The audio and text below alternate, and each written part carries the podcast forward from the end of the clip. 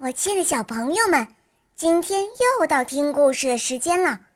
我是你们的好朋友小肉包哦。今天肉包会带给大家什么故事呢？赶快跟着肉包一起来听吧！喵。妹妹的布娃娃。妹妹的屋子里堆满了布玩具，有小狗熊，有小猴子，有小鳄鱼。还有小猪什么的，他们呐，有的坐在高处，有的站在低处，天天陪着妹妹玩。只有等到晚上，妹妹睡着了，这些布玩具们才会悄悄地从玩具橱里下来。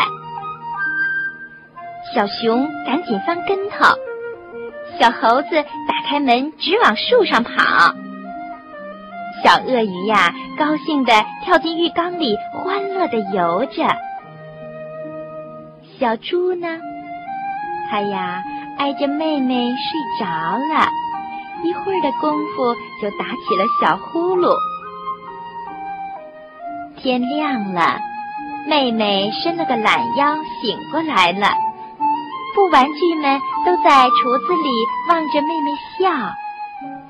妹妹赶紧起来，走过去抱抱他们，又亲亲他们，就好像刚刚下班回家的妈妈一样。哎呀！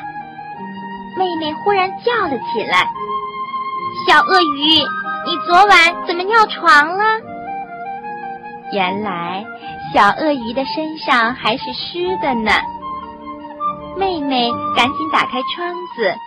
让暖暖的太阳晒进来，晒在小鳄鱼的屁股上。